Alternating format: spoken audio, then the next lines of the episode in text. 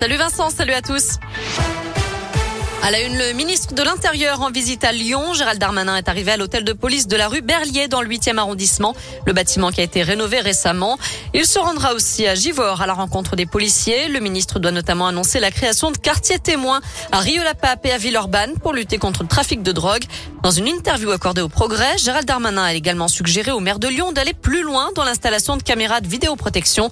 La réponse de Grégory Doucet ne s'est pas fait attendre. J'aimerais qu'on sorte un petit peu des positionnements caricaturaux. La présence de la vidéoprotection, elle est assurée là où elle doit l'être. Nous avons 571 caméras déployées dans la ville. Nous sommes l'une des villes en France les mieux équipées. On a engagé un travail d'audit sur cette vidéoprotection pour qu'on puisse adapter notre dispositif. Et ce dispositif, il est bien sûr très utile. Pour autant, ce dont j'ai besoin, moi, c'est d'une présence de policiers nationaux dans la ville. Les caméras n'attrapent pas les délinquants, jusqu'à preuve du contraire. Et justement, le ministère de l'Intérieur a promis 300 policiers nationaux en plus d'ici 2023 euh, sur l'ensemble de la métropole de Lyon. 79 sont déjà arrivés. Le maire de Lyon attend justement de savoir combien seront véritablement affectés à la ville. Elles ont l'habitude du code rouge. Cette fois, elles lancent le code noir. Les sages-femmes étaient dans la rue aujourd'hui.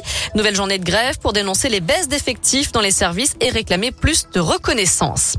Dans le reste de l'actu, Emmanuel Macron recevra les parents de Samuel Paty le 16 octobre. La veille, l'ensemble des établissements scolaires rendront hommage à l'enseignant assassiné il y a un an après avoir montré des caricatures de Mahomet à ses élèves.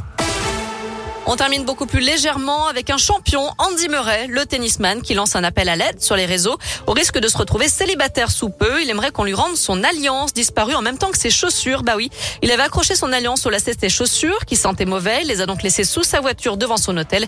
Évidemment, le lendemain, il n'a rien retrouvé. Ça s'est passé aux États-Unis.